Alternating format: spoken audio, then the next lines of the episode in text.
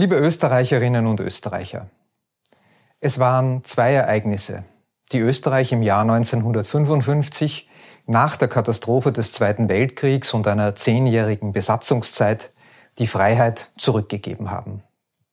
Die Unterzeichnung des Staatsvertrags am 15. Mai und der Beschluss des Bundesverfassungsgesetzes über die immerwährende Neutralität am 26. Oktober 1955.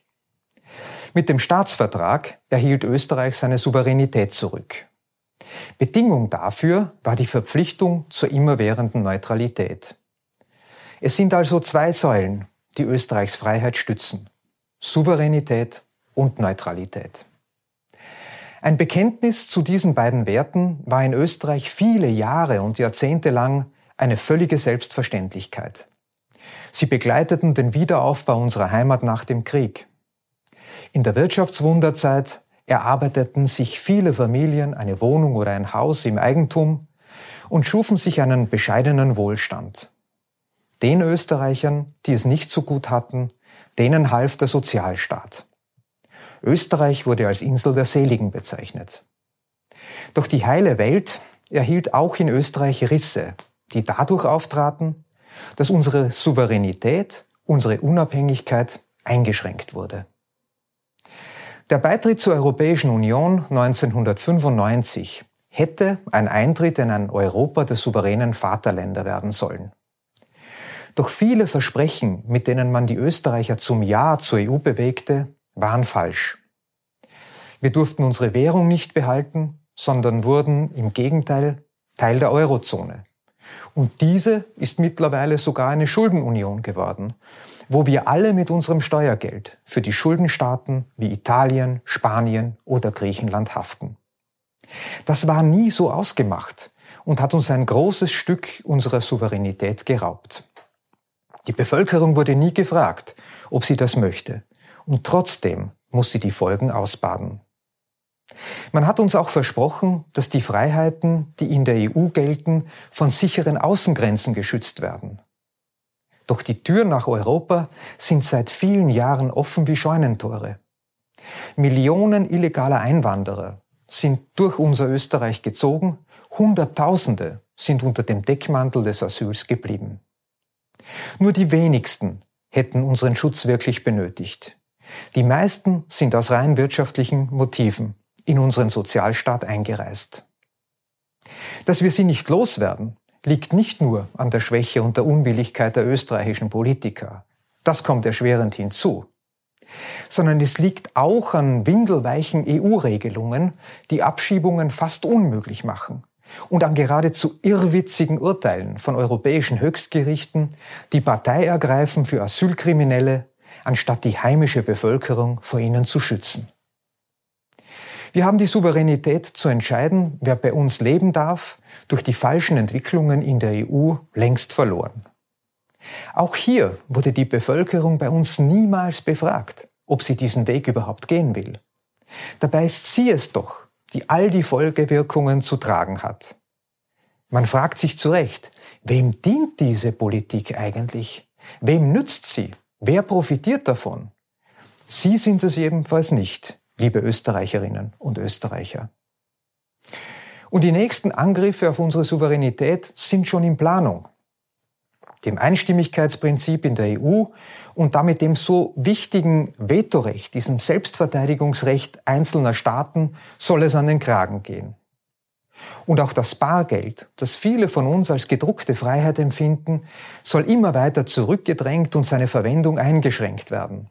Zugunsten eines digitalen Euro der uns nur noch mehr zu gläsernen Bürgern macht, als wir es bisher schon sind. Stück für Stück wird also von den Eurokraten in Brüssel die erste Säule unserer Freiheit, die Souveränität, abgetragen. Und die zweite Säule, die Neutralität, ist ebenfalls bereits beschädigt und wird systematisch weiter eingerissen. Die EU beteiligt sich vorbehaltlos an der Kriegstreiberei der NATO und der USA in der Ukraine. Schon die Sanktionspolitik gegen Russland, die längst die Dimension eines Wirtschaftskrieges angenommen hat, ist für Österreich neutralitätsverletzend. Waffenlieferungen, die das Leid des Krieges nur verlängern und die Österreich mitfinanziert, sind es umso mehr. Doch anstatt den Beschlüssen in Brüssel zu widersprechen, macht Österreich unter seiner derzeitigen Regierung bei allem mit und hat damit seine Neutralität massiv geschwächt. Diese Neutralität war in den vergangenen Jahrzehnten eine Friedensstifterin, weil österreichische Politiker vom Format eines Bruno Kreisky sie richtig zu nutzen wussten. Diese Staatsmänner haben verstanden, dass Neutralitätspolitik auch Sicherheits- und Friedenspolitik ist. Dass ein Neutraler kein Anwalt zu sein hat, der nur eine Seite vertritt, sondern ein Mediator. Und dass es diesen Mediator, diesen Vermittler braucht, um in Konflikten und in Kriegen Spannungen ab und Vertrauen aufzubauen. Und genau so, als politisches Friedens- und Sicherheitsinstrument, sehe ich die österreichische Neutralität.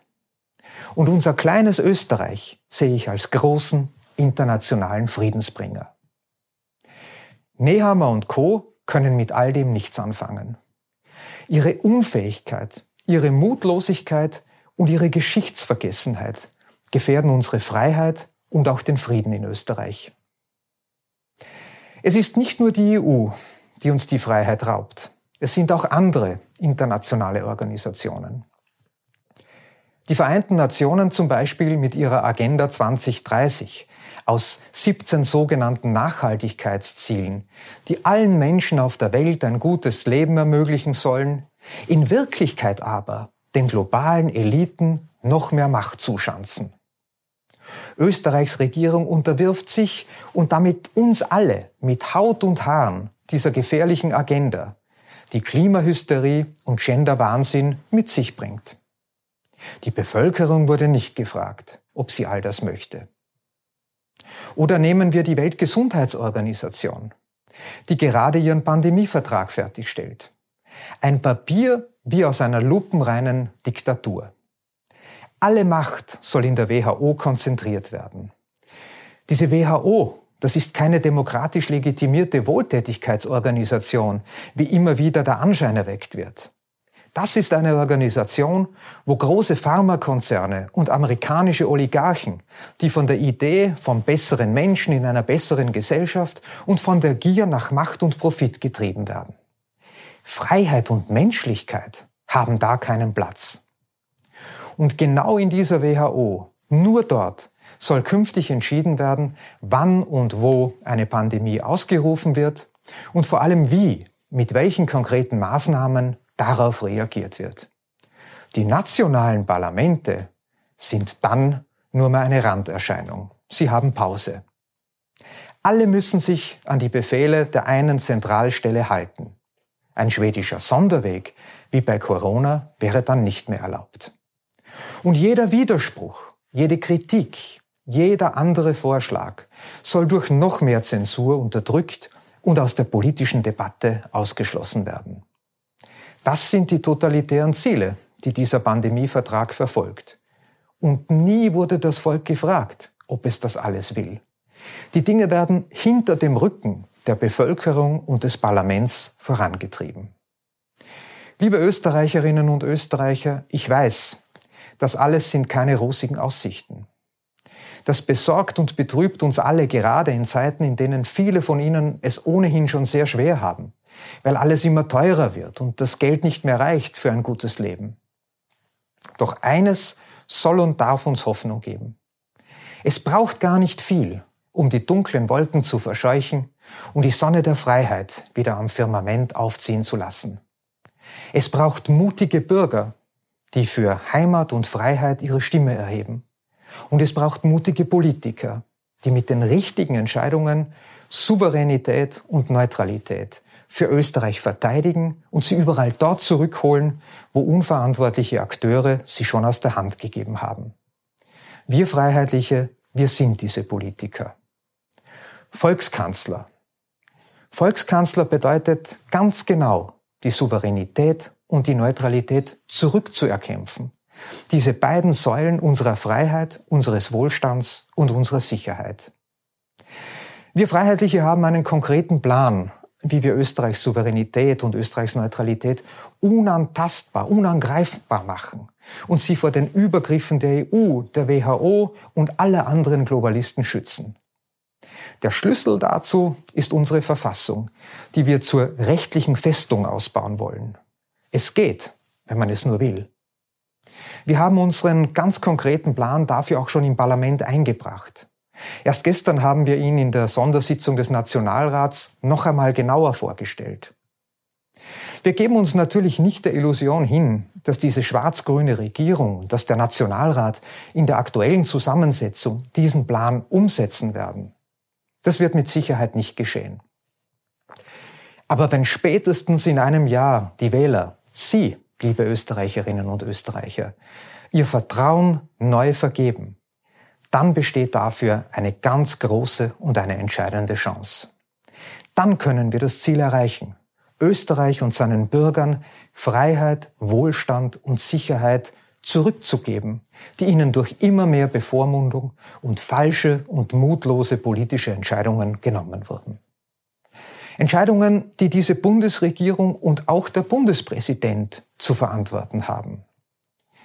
Dass auch diese genannten heute diesen Nationalfeiertag begehen mit den gewohnten schwülstigen Worten, die wir alle schon nicht mehr hören können, ist vor diesem Hintergrund regelrecht zynisch. Denn sie haben uns in diese missliche Lage gebracht. Sie haben unsere Freiheit aufs Spiel gesetzt, unsere Souveränität an die EU verkauft, unsere Neutralität mit Füßen getreten und das Volk, Sie, liebe Österreicherinnen und Österreicher, aus allen Entscheidungen ausgeschlossen. Für die Bundesregierung, die Scheinopposition und den Bundespräsidenten ist all das natürlich alternativlos und darf nicht in Frage gestellt werden. Aber immer dann, wenn Alternativlosigkeit verkündet wird, müssen bei allen freiheitsliebenden Menschen, bei allen Demokraten und bei allen, die wirklich tolerant sind, alle Alarmglocken läuten. Und genau deshalb sage ich, dieser Weg den die Mächtigen vorgeben, ist problematisch, gefährlich und verantwortungslos. Und niemand anderer hat das Recht, solche weitreichenden Entscheidungen zu treffen als das Volk, der Souverän. Mein Angebot an Sie alle auch an diesem 26. Oktober 2023 ist daher, verwandeln wir den berechtigten Ärger über diese falsche Politik und die noch falscheren Politiker, doch gemeinsam in Hoffnung und in Zuversicht. Hoffnung und Zuversicht, sie geben uns die Kraft, gemeinsam für unser Österreich weiterzukämpfen und es wieder in unser souveränes und neutrales, in unser freies Heimatland zu verwandeln, das wir so sehr lieben und das für uns das normale Österreich ist. Verändern wir gemeinsam die falsche Ausrichtung, die falsche Perspektive der Politik, der Regierung, der Scheinopposition und des Bundespräsidenten. Das heißt, stellen wir ganz so, wie es die wahre Schönheit der Verfassung vorsieht, das Volk ins Zentrum aller unserer Überlegungen, Planungen, Entscheidungen und Handlungen. Alles hat sich um den Souverän, das Volk zu drehen und nichts um die Interessen zentralistischer, undemokratischer und totalitär handelnder Systeme, die mit Engelszungen den Fortschritt und den neuen Menschen in einer neuen Gesellschaft verkünden und in Wahrheit doch nur Entwurzelung, Abhängigkeit und Zerstörung bringen. Es lebe die Freiheit, die Selbstbestimmung. Es lebe die Souveränität und die Neutralität. Es lebe unsere demokratische Republik Österreich.